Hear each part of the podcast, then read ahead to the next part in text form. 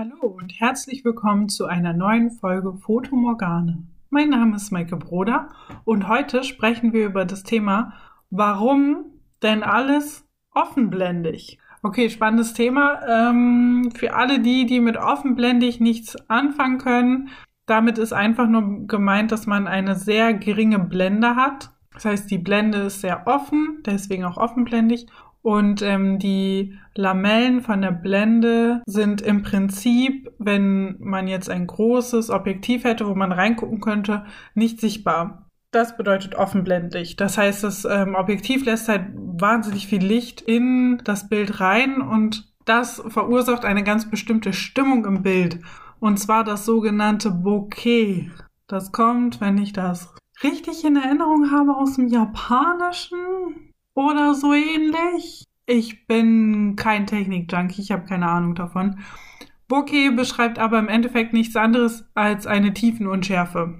Das heißt, der Fokusbereich ist scharf und alles drumherum ist ausgeblurrt und hat einen richtig schönen, sanften Übergang von den Farben her und das passt wunderbar zusammen. Es gibt mehrere Möglichkeiten, so eine Tiefenunschärfe herzustellen. Das eine ist eben, dass man offenblendig fotografiert. Die andere Option, die man hat, ist eine sehr lange Brennweite zu verwenden. Das heißt, sagen wir mal so 200 Millimeter. Und dann geht man an das, was man fotografieren möchte, sehr nah ran. Wer schon mal Makro fotografiert hat, der dürfte das kennen. Das Hauptmotiv ist super scharf, total gestochen scharf, richtig schön. Und der Hintergrund ist nur noch eine Farbe. Das ist eine Tiefenunschärfe, weil da ist halt alles so ausgeblurrt, dass man gar nichts mehr erkennen kann. Und so ist es beim Bouquet ähnlich. Das Bouquet ist allerdings wesentlich weniger intensiv als in der Makrofotografie. Ich glaube, an den unscharfen Hintergrund in der Makrofotografie kommt auch nichts ran außer die Makrofotografie logischerweise. Ein offenblendiges Fotografieren hat auch noch einen anderen Vor- oder Nachteil, was man ganz, ganz toll als Stilmittel einsetzen kann. Und zwar, je offenblendiger man fotografiert, desto geringer ist der Bereich der Schärfe. Das heißt, es könnte sein, wenn ich halt jemandem auf das Auge fokussiere, dass die Nasenspitze schon nicht mehr scharf ist, wenn ich ganz offenblendig auf 1.8, 1.4 fotografiere.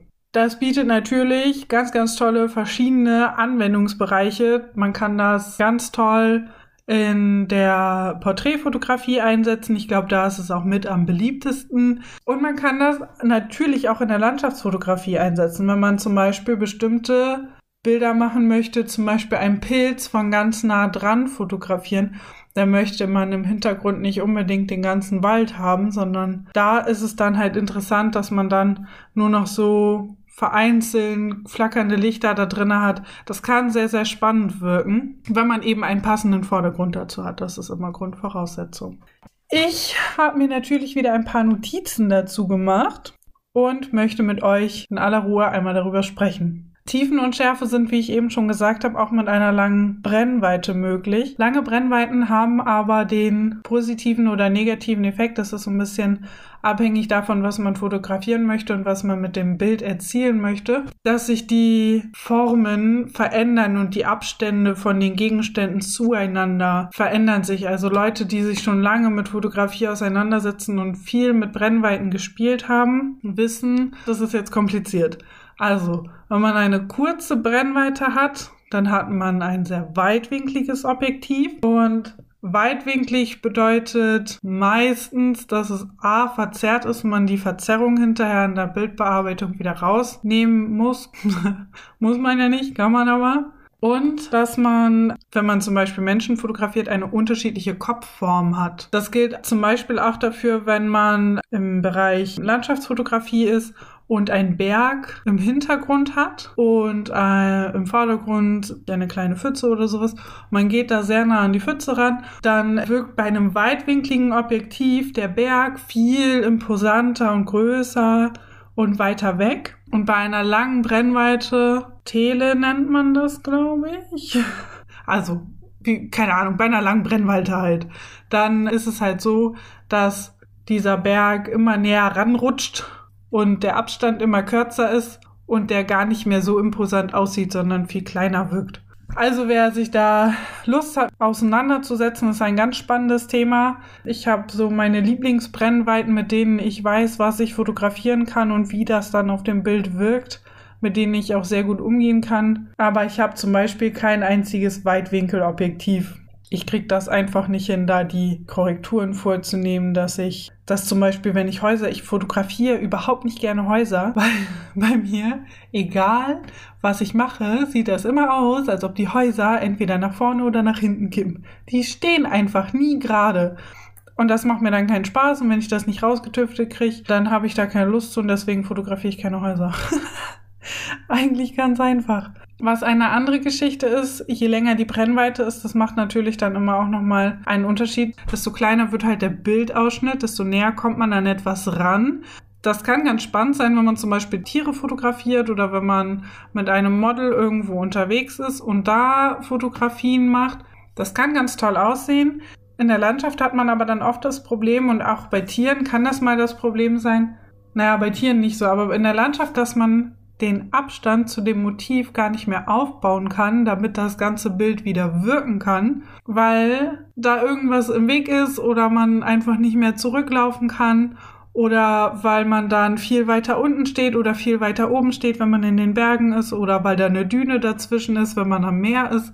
Also das Objektiv bestimmt da schon so ein bisschen, was man mit dem Bild alles machen kann, wie das Bild am Ende aufgebaut sein sollte und welchen Abstand man zum Motiv haben muss, kann, sollte. Das macht einfach einen, einen Wahnsinnsunterschied. Also ich weiß nicht, wie oft ich das noch sagen werde, aber es wird wahrscheinlich sehr häufig sein. Das Objektiv macht das Bild. Die Kamera ist eigentlich relativ egal. Also ob man nun Vollformat oder eine APS-C-Kamera oder meinetwegen auch noch diese ganz kleinen Sensoren hat, es ist völlig egal. Das Objektiv macht das Bild. Das Objektiv bestimmt den Look. Das bestimmt, wie dieses Bild wirkt. Und wenn du das Objektiv nicht handeln kannst, dann funktionieren deine Bilder wahrscheinlich nicht. So, das ist das eine. Das andere ist, dass das Objektiv mit seiner Blende auch bestimmt, wie du fotografieren kannst. Wenn du ein Objektiv hast mit Blende 5.6, dann wirst du nicht offenblendig fotografieren können.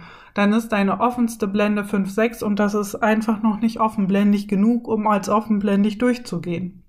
Da wirst du noch kein wahnsinnig schönes Bouquet haben, da wirst du einen sehr großen Schärfebereich haben und damit ist die Tiefenunschärfe ähm, noch gar nicht so intensiv gegeben, dass sie wirklich bewusst schwer sichtbar wird. Also nicht so intensiv, wie wenn du eben auf 1,8 oder 2,8 reicht auch schon fotografieren würdest. Und je mehr du dich mit Objektiven auseinandersetzt, desto klarer wird dir das auch werden und desto mehr wirst du das feststellen, dass das wahnsinnig wichtig ist.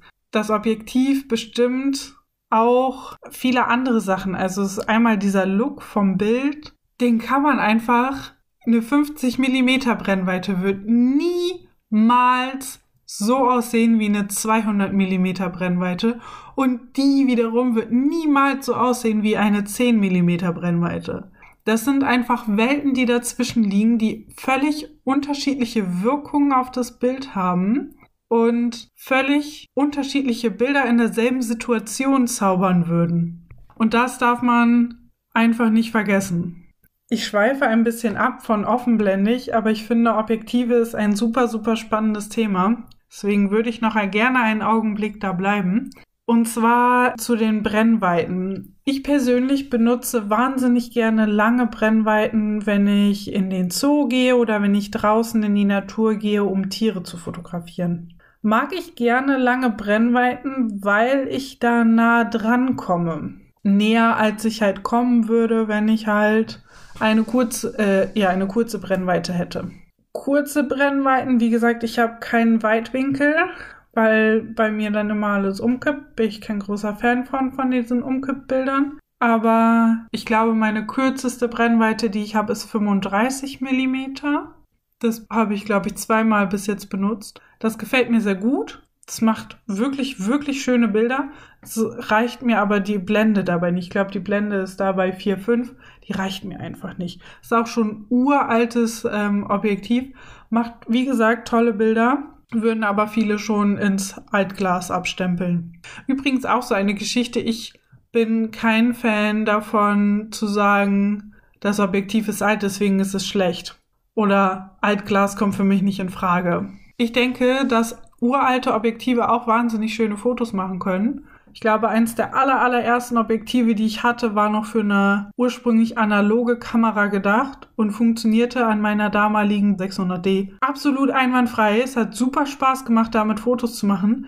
Das einzige, was ich bei den älteren Modellen oder an den alten Objektiven nicht so schön finde, ist, die machen einen Heidenlärm. Und wenn man Pech hat, ist der Autofokus sehr, sehr langsam. Zum Autofokus muss ich auch irgendwann noch mal ein bisschen was sagen, weil ich kann zum Beispiel nicht manuell fokussieren. Das wird ja eine Reihe von ich kann dies nicht, ich kann das nicht Schwächen zugeben.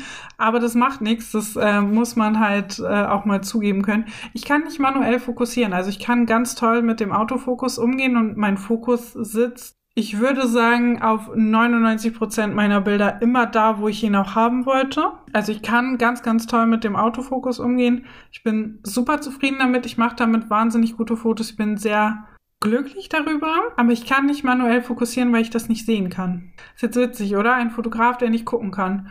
Aber ich habe äh, ganz, ganz schlechte Augen und kann dadurch viele Dinge nicht sehen. Und unter anderem zählt dazu, dass ich nicht sehen kann, wo die Kamera, wenn ich durch den Sucher gucke, scharf gestellt hat. Ich bin nicht in der Lage dazu, das zu sehen. Das ist nicht schlimm, weil ich glaube, für genau solche Menschen wurde der Autofokus irgendwann mal eingeführt und gebaut. Da hat irgendjemand dasselbe Problem gehabt wie ich und sich gedacht, Mensch, mach mir das Leben mal einfach. Und das finde ich toll. Ich bin sehr dankbar dafür, dass dieser Mensch das erfunden hat. Aber jeder, der fotografiert, sollte es zumindest mal ausprobieren, ob er manuell fokussieren kann, weil manuelles Fokussieren ist A nicht ganz einfach und B super spannend, was da teilweise rauskommt, wie sehr man sich manchmal verschätzen kann. Und wer das wirklich gut kann, der hat schon wahnsinnig viel für seine Bilder gewonnen. Also ich, wie gesagt, kann es nicht, werde es wahrscheinlich aufgrund meiner Augen auch nie lernen. Das aber auch völlig okay. ich lerne dafür irgendwelche anderen Sachen, mach den Podcast und dann wird das schon weiterlaufen. Ja, ich habe mir hier noch einen Stichpunkt aufgeschrieben, der heißt Blick im Bild lenken. Und mir hat mal eine ganz, ganz liebe Freundin einen ganz tollen Tipp gegeben.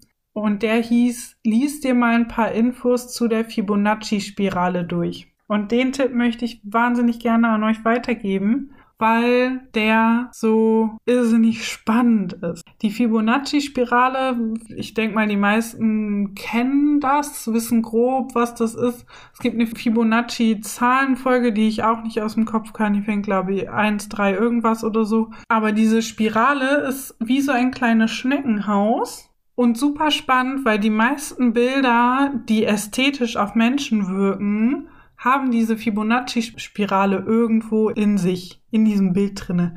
Und wir Menschen sind in der Lage, unterbewusst diese Spiralen zu erkennen, obwohl sie gar nicht da sind, und das als passend und ästhetisch und für uns schön zu empfinden. Das ist wahnsinnig spannend. Das ist ein unfassbar intensives Thema, wo man sich sehr lange mit auseinandersetzen kann. Ich würde mir zumindest mal den Wikipedia-Artikel dazu durchlesen. Der ist auch schon sehr, sehr aufschlussreich. Man kann das auch irgendwie berechnen. Ich kann schon immer meinen ND-Filter nicht berechnen. Ich bin froh, dass das einfach so funktioniert, wie es funktioniert. Nein, Spaß beiseite. Ich kann tatsächlich meinen ND-Filter nicht berechnen. Ich komme auch mit diesen Filtertabellen nicht so wirklich klar ich mache das nach Gefühl und das funktioniert wunderbar. Bei mir funktioniert aber ziemlich viel über Gefühl. Auch den Blick im Bild auf irgendwas lenken. Also dieses mit der Fibonacci-Spirale hat mir, wie gesagt, eine Freundin empfohlen, mir das mal anzugucken. Das war super spannend für mich. Das hat mir auch wahnsinnig viel Spaß gemacht, mich damit auseinanderzusetzen. Aber das war es auch. Also ich habe da jetzt nicht irgendwie groß Kraft reingesetzt, dass ich gesagt habe, ich muss da jetzt irgendwie noch viel mehr drüber wissen, ich muss das berechnen können, ich muss dies überall sehen können und so weiter. Es war halt irgendwie dann von, von da an einfach da, dass ich das von mir aus so ein bisschen beherzigt habe, immer mal wieder darauf zu achten, dass diese, diese Spirale irgendwie in meinen Bildern Verwendung findet. Und das ist eigentlich das wirklich Spannende bei der ganzen Geschichte. Ich habe übrigens gelernt im Laufe der Zeit, diese Fibonacci-Spirale muss nicht gerade im Bild sein. Es reicht, wenn sie gedreht im Bild drin ist. Also man kann sie in alle Richtungen drehen und spiegeln und das wird dann immer noch toll für den Betrachter aussehen. Völlig egal, wo diese Fibonacci-Spirale dann ist. So, und jetzt sind wir von offenblendig zu Fibonacci-Spirale gekommen. Das hat miteinander eigentlich herzlich wenig zu tun. Trotzdem würde ich euch, wenn ihr Objektive kauft, offenblendige Objektive ans Herz legen. Die Blende schließen kann man dann immer noch. Und ja, hoffe, ihr habt weiterhin Spaß, wünsche euch einen schönen Wochenstart und bis demnächst.